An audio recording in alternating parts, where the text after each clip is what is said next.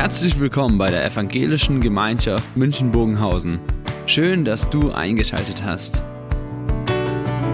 Unser tiefes Anliegen ist, dass die folgende Predigt dich in deiner Situation anspricht, dir eine neue Blickrichtung aus der Bibel schenkt und dass du Gott ganz persönlich begegnest.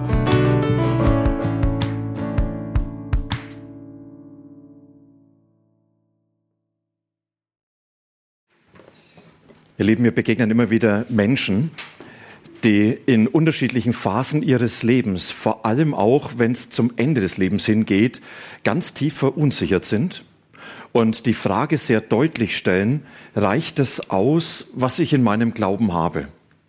Und das oft auch unter dem Eindruck, da sind in meinem Leben so viele ungeklärte Situationen. Da ist so vieles falsch gegangen. Da bin ich an Gott und Menschen schuldig geworden und man weiß zwar darum, ich habe Vergebung durch Gott, aber irgendwo hat man den, den Eindruck, das ist so unsicher. Woher weiß ich, dass es am Ende wirklich reicht? Und ich denke an eine Dame, die 100 geworden ist, die viele Menschen im Glauben begleitet hat. Und als es dann für sie diese letzte Epoche ihres Lebens angebrochen ist, da hat sie zu mir oft gesagt, ich kann es nicht glauben, dass Jesus mich annimmt. Da ist so viel in meinem Leben nicht in Ordnung gewesen. Und dann hat sie sogar gedeutet und sagt, er hat mich ja extra so alt werden lassen, dass ich besser werde und ich habe es nicht geschafft. Aber was in dieser Situation? Da helfen Worte und man kann Dinge zusprechen. Aber oft erreichen Worte nicht mehr das Herz des Menschen. Und in dieser Situation habe ich das Abendmahl oft entdeckt als etwas, wo Jesus für uns sich fassbar macht. Nicht nur irgendwelche Worte fassbar macht, sondern sich selber fassbar macht. Und mit dieser Dame und mit anderen haben wir dann Abendmahl gefeiert. Und wir haben manches Abendmahl gefeiert im Altenheim und im Krankenhaus, in privaten Wohnungen, auch hier in der Gemeinde wo der Einzelne das nochmal so ganz bewusst fassen sollte, das, was Jesus getan hat, das gilt dir ganz persönlich. Und das geht zurück auf dieses Passamal. Wir wollen heute diesen Text nochmals betrachten, in dem Jesus selber dieses Abendmahl eigentlich eingesetzt hat, das Passamal für uns gedeutet hat, auf sich hin gedeutet hat, dass wir heute als Abendmahl feiern. Und es nicht nur als eine theologische Abhandlung, sondern ganz persönlich von der Frage geprägt, wie macht sich Jesus für dich und für mich in diesem Mal fassbar? Und wenn du heute einen Gedanken mitnimmst, ich werde sechs Aspekte herausgreifen. Und wenn du sagst, der eine ist für mich bedeutsam, dann hat sich das, was du in diesem Gottesdienst erlebt, für dein Leben schon ausgezahlt. Und wenn du sagst, das ist alles wichtig, dann ist das wie ein Einzahlen auf dem Bankkonto, wo Gott durch manche Impulse wieder abheben kann und sagen, schau mal, das Abendmahl, das gilt für dich ganz persönlich. Wir lesen bei Markus in unserer Predigtreihe, sind wir bei Kapitel 14 ja angekommen, ab Vers 12. Und da heißt es, am ersten Tag der ungesäuerten Brote, das ist dieser Rüsttag des Passafestes, als man die Passalämmer dann opferte, sprach Jesus, äh, sprachen seine Jünger zu Jesus, wo willst du, dass wir hingehen und das Passalam bereiten, damit du es essen kannst?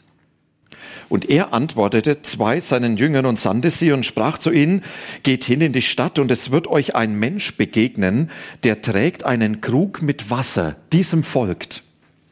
Und dort, wo er hineingeht, da sprecht zu dem Hausherrn, der Meister lässt dir sagen, wo ist der Raum, in dem ich das Passalam essen kann mit meinen Jüngern? Und er wird euch einen großen Saal zeigen, der mit Polstern versehen und vorbereitet ist. Dort richtet für uns das Passa zu. Und die Jünger gingen hin und kamen in die Stadt und fanden es, wie Jesus ihnen gesagt hatte, und sie bereiteten das Passalam. Am Abend kam er mit den Zwölfen, und als sie bei Tisch waren und aßen, sprach Jesus, Wahrlich, ich sage euch, einer unter euch, der mit mir ist, der wird mich verraten. Und sie wurden traurig und fragten ihn, einer nach dem anderen, bin ich's?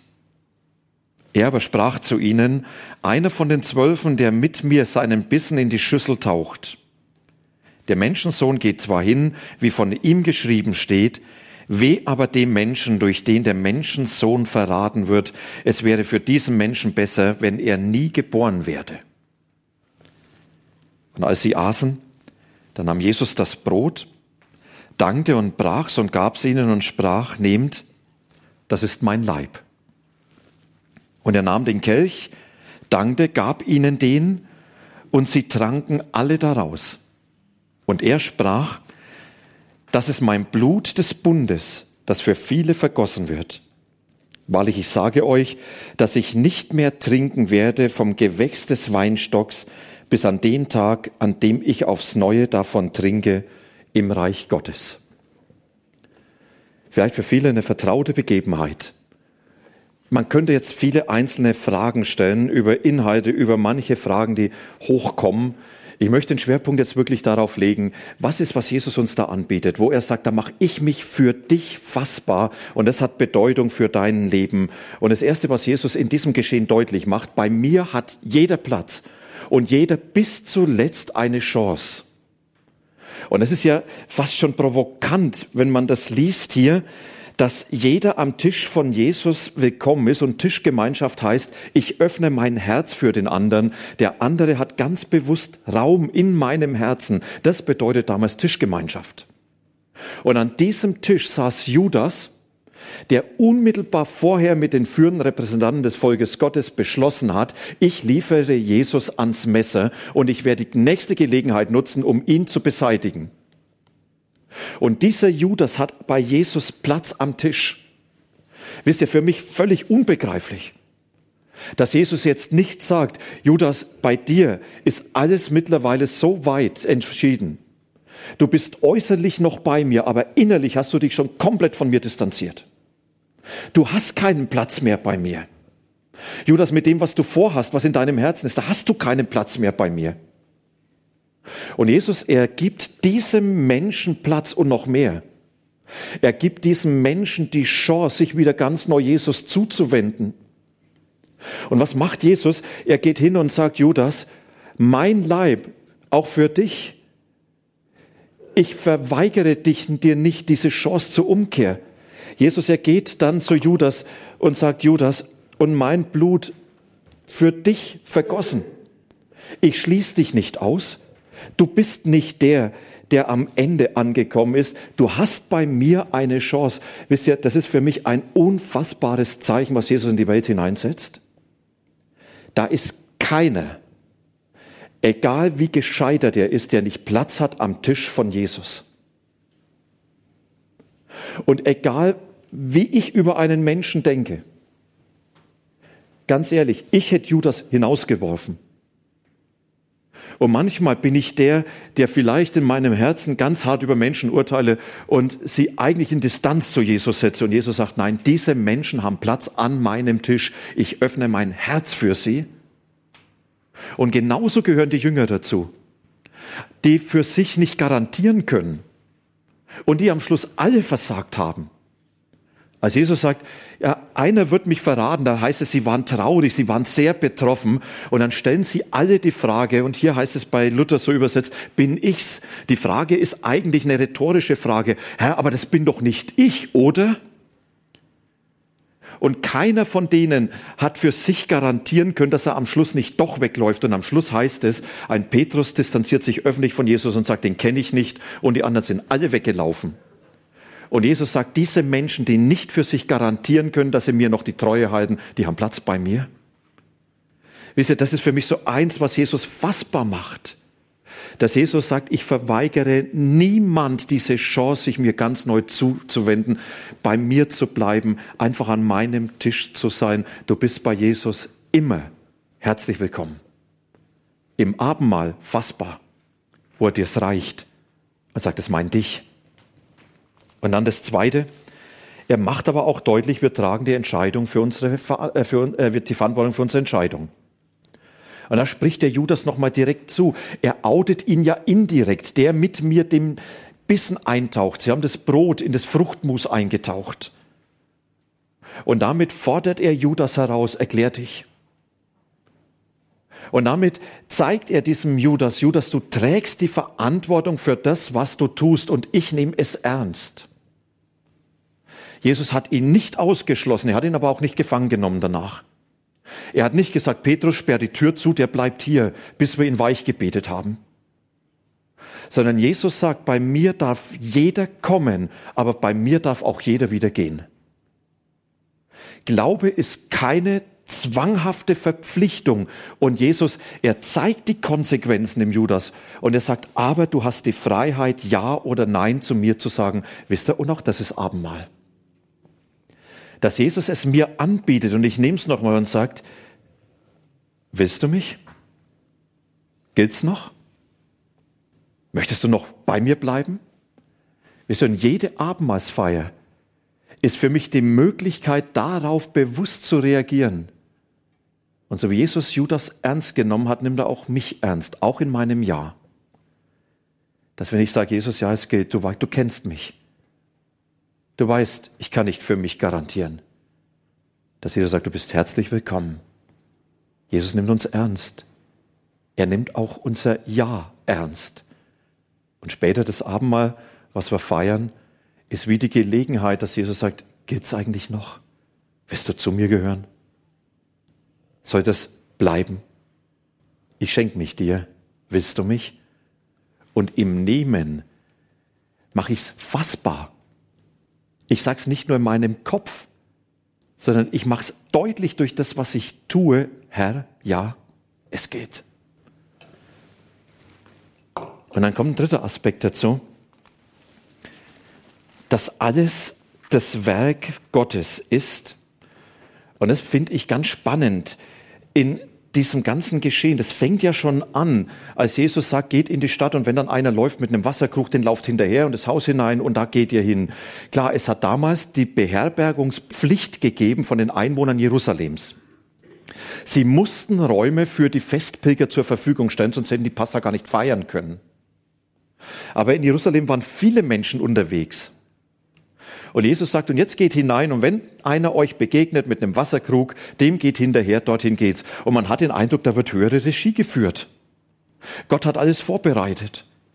Und es begegnet uns dann auch später noch viel, viel mehr, wenn Jesus von seinem Sterben spricht. Der Menschensohn, er muss in den Tod gehen. Er sagt, es folgt dem Plan Gottes zur Erlösung der Welt. Gott selber, er geht bis in die letzte Gottesferne, damit es keinen Ort mehr geben kann, an dem Gott nicht doch zu finden ist. Und Gott geht in den Tod, damit im Tod Gott zu finden ist.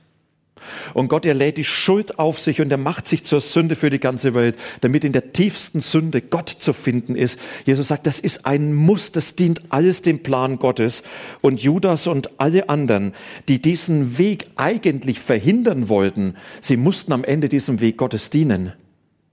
Und sie mussten dazu beitragen, dass am Ende Gottes Werk passiert. Und jetzt wird eines nochmals ganz spannend. Wir lesen in diesem Text, und Jesus, er dankte Gott für das Brot und er dankte Gott für den Wein. Und das war ein Segenswort. Gesegnet bist du, Allmächtiger, für diese Gabe. Und er dankt Gott dafür. Und er deutet dieses auf sein Sterben.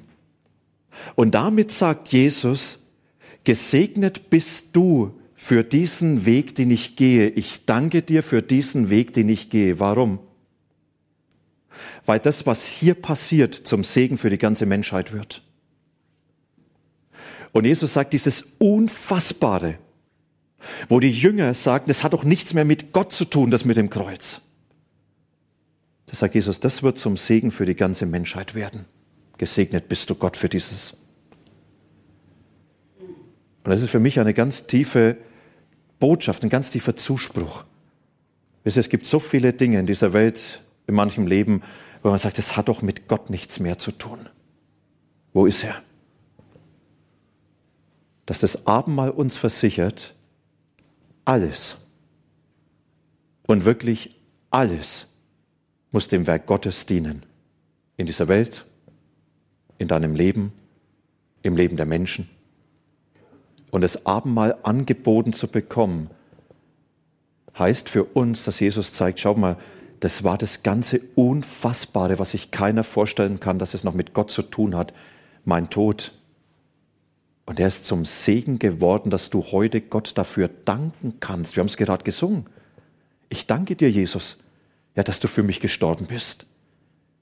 Das hat damals Jesus in einem Segenswort angegliedert und Jesus sagt, wenn Gott so Regie führt, dann auch in deinem Leben. Und ein viertes dazu, und Jesus selber, er macht sich uns zur Stärkung. Und das ist das Brot. Wo er das Brot nimmt und dieses Brot war das letzte Essen für das versklavte Volk in Ägypten und es war die Wegzehrung für den Aufbruch in die Freiheit. Und in der Passa-Liturgie haben es geheißen, dies ist das Brot der Bedrängnis, welches unsere Väter in Ägypten aßen. Wen hungert, der komme und esse. Jeder Bedürftige komme und esse dieses Passamal. Und dann ging es noch weiter. Und es war die Einladung für die Menschen, stärk dich an der Gegenwart Gottes. Und wenn Jesus sagt, das ist mein Leib, dann sagt Jesus, das bin ich. Und das, was dir hier begegnet, das bin ich. Und du darfst dich an meiner Gegenwart stärken. Paulus, er formuliert es dann oft mit diesem einen Satz, Christus in mir. Er sagt, dir wird dann bewusst, in dir ist Jesus gegenwärtig. Und die Dinge, die du erlebst, erlebt Jesus mit dir. Und die Herausforderungen, die du zu bewältigen hast, die erlebt Jesus mit dir. Und deine Kraftlosigkeit, da ist Jesus in dir, nicht als passiver Zuschauer, sondern du darfst dich an seiner Gegenwart stärken. Und du darfst es dann ganz bewusst sagen, Herr, aber du bist doch da. Und wenn Jesus uns dann das Abendmahl anbietet, dann sagt er, stärk dich doch an meiner Gegenwart, ich bin dabei. Egal wo du bist, egal was dir begegnet, egal wie dein Leben läuft. Ich bin in dir und das machst du spürbar, das nimmst du auf, das wirst du erleben daran sollst du dich stärken. Und Jesus, er nimmt dieses Brot und bietet seinen Jüngern an und sagt, schaut mal, das ist mein Leib. In diesem Brot bin ich zeichenhaft gegenwärtig und er war doch real neben ihnen. Und beides begegnet uns heute. Dass Jesus sagt, ja, das ist zeichenhaft mein Leib aber da bin ich gegenwärtig, real gegenwärtig, so wie ich bei den Jüngern damals saß, bin ich heute unsichtbar hier und so werde ich unsichtbar in deinem Leben gegenwärtig sein. Und fünftes, dass Jesus uns mit dem Abendmahl zeigt, ich habe alles geklärt. Man geht davon aus, dass dieser dritte Kelch von Jesus gedeutet worden ist. Das war der Kelch der Erlösung und des Bundes. Das war der Kelch, an dem sich er mit den Menschen verbunden hat. Und interessanterweise heißt es hier nicht, das ist der Kelch des neuen Bundes, sondern Jesus sagt, das ist das Blut des Bundes. Und das hat im Alten Testament eine ganz besondere Bedeutung. Dieser Begriff kommt vor, als der erste Bund am Berg Sinai geschlossen wurde, als Gott seinem Volk gesagt hat, ihr sollt mein Volk sein und ich bin euer Gott. Da wurden Passalämmer geschlachtet oder Lämmer geschlachtet. Und man hat das Blut dieses Opfertiers genommen und hat die eine Hälfte an den Altar Gottes, in die Gegenwart Gottes hineingegeben. Und damit zu sagen, hier wird etwas versöhnt. Und die andere Hälfte hat man symbolisch über dem Volk ausgesprüht. Und damit zu sagen, durch dieses Blut ist Gott und Mensch verbunden. Und Gott sagt, und das ist, was diesen Bund trägt, dieses Blut des Bundes. Und jetzt sagt Jesus, das Blut von mir, das am Kreuz vergossen wird, ist dieses Blut des Bundes. Das dein Leben mit Gott versöhnt. Es ist die Versöhnung für dich, für alles, was dich von Gott trennt. Und wir reden von dem neuen Bund, weil das Neue darin besteht, dass es endgültig und einmalig ein für alle Mal geklärt ist. Und als Jesus am Kreuz ausgerufen hat, es ist vollbracht, da sagt er, es ist alles geklärt, was in deinem Leben gegen dich spricht und dich von Gott trennt. Ein für alle Mal. Das reicht. Und das Abendmahl ist für uns immer, wenn wir diesen Kelch bekommen, und das ist der Kelch des neuen Bundes, sein Blut für dich vergossen. Dieses Blut sagt dir, da ist keine Rechnung mehr offen. Wenn du Jesus begegnest, ist alles geklärt. Alles. Und du wirst nicht hinkommen können und sagen, ich habe alles im Klaren, sondern im Himmel kommen nur Sünder an. Aber da ist der Herr, der sagt, mein Blut für dich vergossen, ist doch alles bezahlt. Und das ist für mich die Gewissheit, dass Jesus das fassbar macht. Er sagt, da ist nichts mehr offen. Es ist vollbracht. Das ist, was für dein Leben gilt und was Bedeutung hat bis in alle Zeit. Und der neue Bund, Jesus sagt, und damit habe ich dich an mich gebunden. Und ich glaube, es drückt es am allerbesten aus, was in Jesaja 43 heißt, wo es heißt, so spricht der Herr, der dich geschaffen hat, fürchte dich nicht. Ich habe dich bei deinem Namen gerufen, ich habe dich erlöst. Du gehörst mir. Du bist mein für Zeit und Ewigkeit. Und das wird mir zugesprochen in diesem Mal, dass Jesus uns deutlich macht, schau, das zeigt nochmal deine Zugehörigkeit zu mir. Ich bestätige es dir und ich habe es durch mein Blut besiegelt. Du gehörst mir. Punkt. Da gibt's kein Aber mehr. Und wenn der Teufel das in Frage stellt, dann hat er kein Recht, dann kann er zwar alles in Frage stellen, aber dann müsste er größer sein als der Herr, der sagt, du gehörst mir. Und das zu glauben. Und dann das letzte, der Tisch ist schon gedeckt. Ist ja dieses Bild. Es ist ja spannend, dass Jesus am Ende sagt, ich werde jetzt nicht mehr von diesem Gewächs des Weinstocks dringen bis in meine Herrschaft. Jesus ist angetreten, und so berichtet uns Markus, mit dieser Botschaft, die Herrschaft Gottes ist in mir in diese Welt gekommen, sie ist gegenwärtig. Und in seinem Sterben wird sie aufgerichtet über Sünde, über Tod, über Teufel, über alles Endgültige. Und Jesus, er richtet seine Herrschaft auf über dieses alles. Aber Jesus blickt beim Abendmahl schon viel weiter. Er blickt auf die Vollendung. Er sagt, bis das alles vollendet wird, bis meine Herrschaft endgültig sichtbar für alle angebrochen ist und alles abgelöst hat, was noch so vorläufig ist. Und Jesus, er sagt seinen Jüngern, ich trinke das nächste Mal mit euch. Nicht mehr hier, sondern im Himmel. Und er sagt, den Tisch habe ich schon gedeckt. Und du hast schon Platz reserviert. Und wenn du bei mir ankommst, dann ist es nicht wie, ein Gottesdienst, der nie mehr aufhört, ja, und wo man mal irgendwann auf die Uhr schaut und sagt, könnt's nicht bald mal. Sondern dann ist es dieses Freudenfest, von dem die Bibel an allen äh, Stellen immer wieder spricht. Und Jesus sagt, das ist das letzte große Ziel, das ist die Hoffnung, mit der du unterwegs bist. Am Ende wartet der Herr, der den Tisch schon für mich gedeckt hat. Und das Abendmahl, was wir heute feiern, ist nur ein ganz schwacher Abbild, dass Jesus sagt, du, das ist nur ein Vorgeschmack von dem, was dann wirklich kommt. Der Tisch im Himmel ist schon gedeckt. Dein Platz ist schon reserviert. Und mit der Perspektive darfst du leben, mit der Perspektive kannst du sterben und mit der Perspektive wirst du dann mir begegnen, dass ich dich mit offenen Armen willkommen heiße und sag schön, dass du da bist. Das Abendmahl. Jesus macht sich fassbar. Jeder hat Platz. Jesus nimmt uns ernst in unserer Entscheidung. Wenn wir sagen, ja, ich will dich, dann sagt er, das gilt. Und Jesus spricht zu, egal was passiert, ich führe Regie und das Geschehen des Abendmahls erinnert dich ganz bewusst daran, alles dient meinem Werk.